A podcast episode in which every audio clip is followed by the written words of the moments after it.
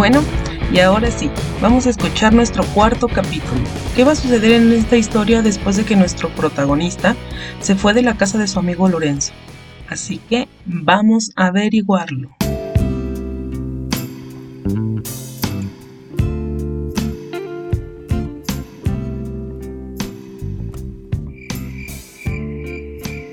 Me fui bajo la luz de la luna, casi en la madrugada. Yo creí que en la ciudad estaría desierta a esas horas. Pero no, camiones de carga pasaban sin cesar. En todas las esquinas donde se acumulaba la basura, había una o varias personas hurgando entre las bolsas. De repente vi a un hombre que me llamó la atención. Era una especie de vagabundo, con una cacerola en vez de sombrero y un mecate en vez de cinturón. De cada bolsa de su enorme gabardina sobresalía la cabecita de un perro. Buenas noches. ¿Qué hace? Le pregunté muy correcto. Busco en la basura. ¿Y tú? ¿Qué haces? Ay, nada. Aquí, le contesté vagamente. ¿Cómo que nada? Nadie, y menos un niño, anda caminando como si nada a las 5 de la mañana para preguntarle a un pepenador lo que está haciendo. Así que dime de una vez, ¿qué haces? Quedé desarmado y como la verdad, el sujeto me había resultado simpático, le conté todo. Para mi asombro, me escuchó atentamente y me dijo, ¿Cómo que andas buscando una familia a tu gusto? Pues bien, yo te la mostraré. Ven conmigo. Lo seguí. Abordamos el metro y transbordamos una y otra vez. Después nos subimos a diferentes camiones y caminamos un montón. Por fin llegamos a una montaña rarísima. Y es que no era una montaña, sino un tiradero de basura. Al principio olía muy mal pero después como que uno se acostumbra y ya no se siente el olor. Había cerros y cerros y cerros de basura. Imagínense, latas de refresco, llantas, sobras de comida, plástico, aparatos viejos, todo estaba allí. El hombre, cuyo apodo era el cascajo, me hizo una seña para que lo siguiera. Te voy a presentar al rey de la basura, para que él decida si te quedas con nosotros o no. ¿A quién? Al dueño de todo esto, lo desechable, lo apestoso, lo inservible, lo inútil, lo olvidado. Ah, el propietario de lo descompuesto, lo oxidado y lo maloliente, le pregunté muy serio. El cascajo se rió. Eres bastante listo, muchacho. Le vas a caer bien al rey de la basura.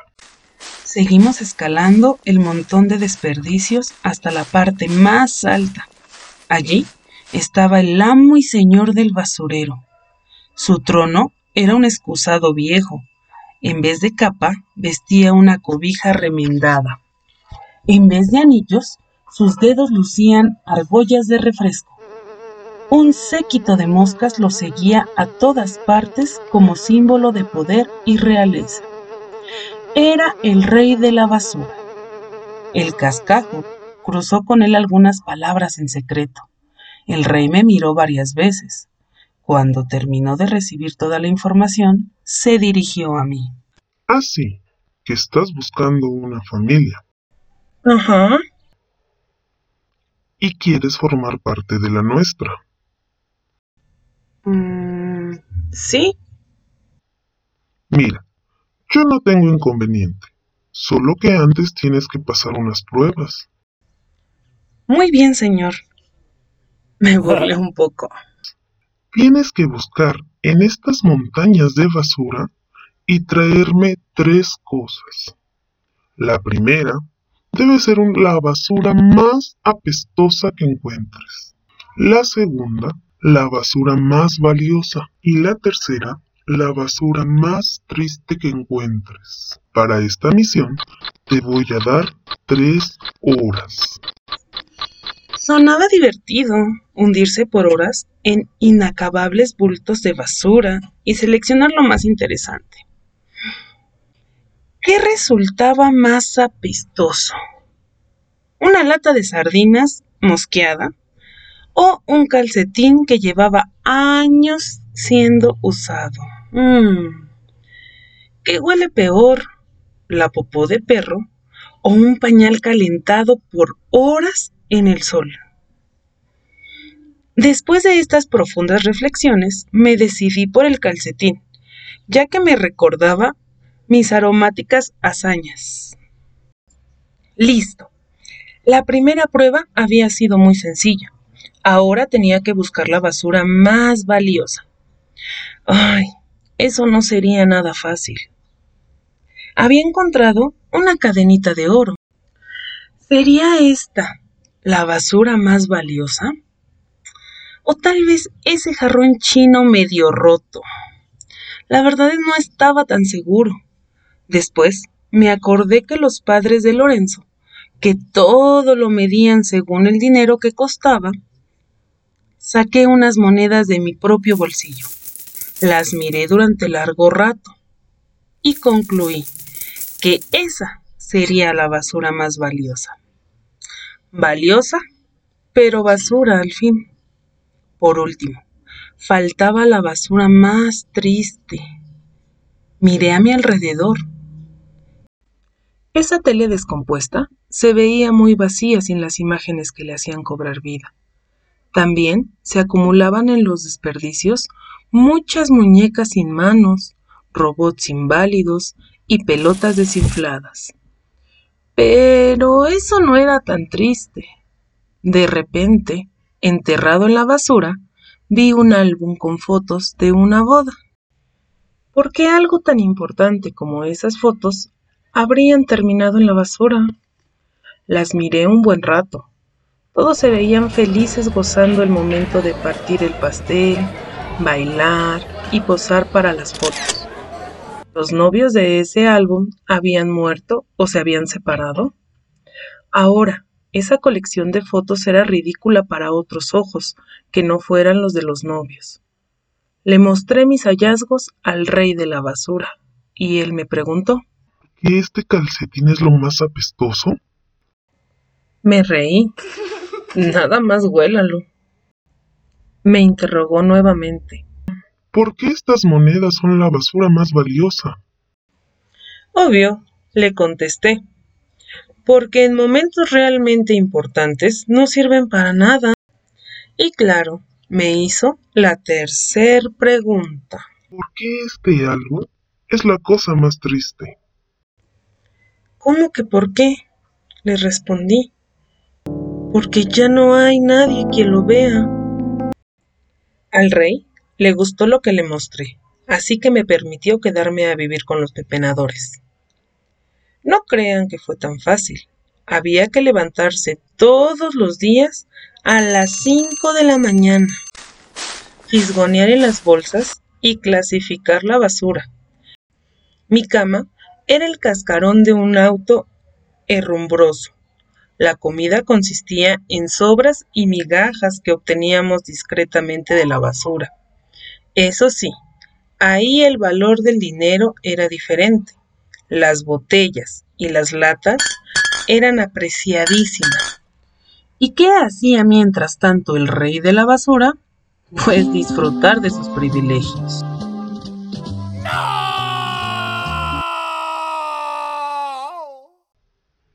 No me baño, no me baño y no me voy a bañar. Gritaba cuando el cascajo se acercó con una tina llena de agua. Pero, ay, jefe, ya lleva dos meses sin bañarse. Le explicó el carcajo. ¿Cómo creen que el rey de la basura va a oler bien? Están locos. A su modo, pero tenía razón. Le pido perdón, señor, pero es absolutamente necesario. Ya nadie quiere hacer negocios con usted debido a su olor. Así que a la una, a las dos y a las tres.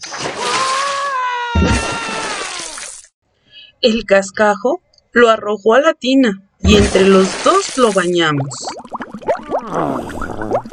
¿Qué hay para cenar?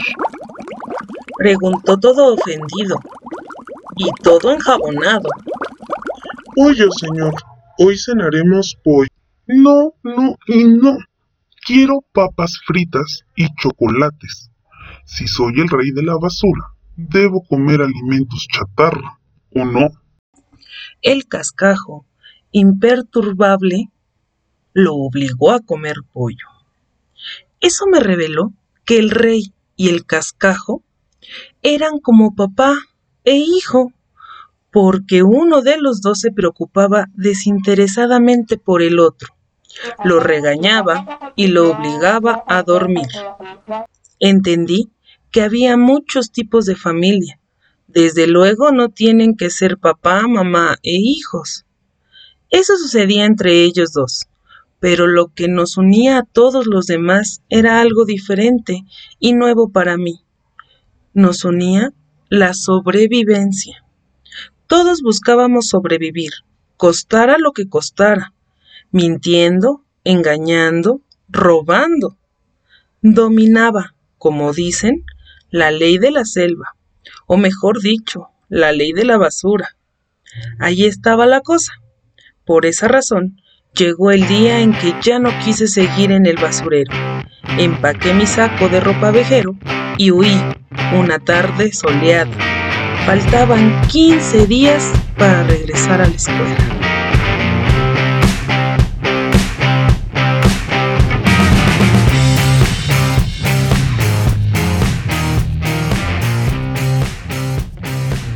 Y bueno, así concluye nuestro cuarto capítulo. Estamos a punto de llegar al final ya que nada más nos faltan dos capítulos más. En esta ocasión te vamos a pedir que tu comentario sea sobre las siguientes preguntas. Si fueras nuestro protagonista, ¿qué objetos le hubieras llevado al rey de la basura? ¿Crees que el rey tenía razón sobre el baño y la comida? Y por último, ¿qué te pareció este capítulo? Recuerda que tus comentarios deben de ser respetuosos y que deberás comentarlos en el área que te corresponde, dependiendo tu grado. Recuerda que si quieres dejar un comentario de voz, no los puedes enviar vía WhatsApp por la aplicación de Anchor y nosotros lo agregaremos en el siguiente capítulo. Por esta ocasión es todo. Nos vemos la siguiente semana.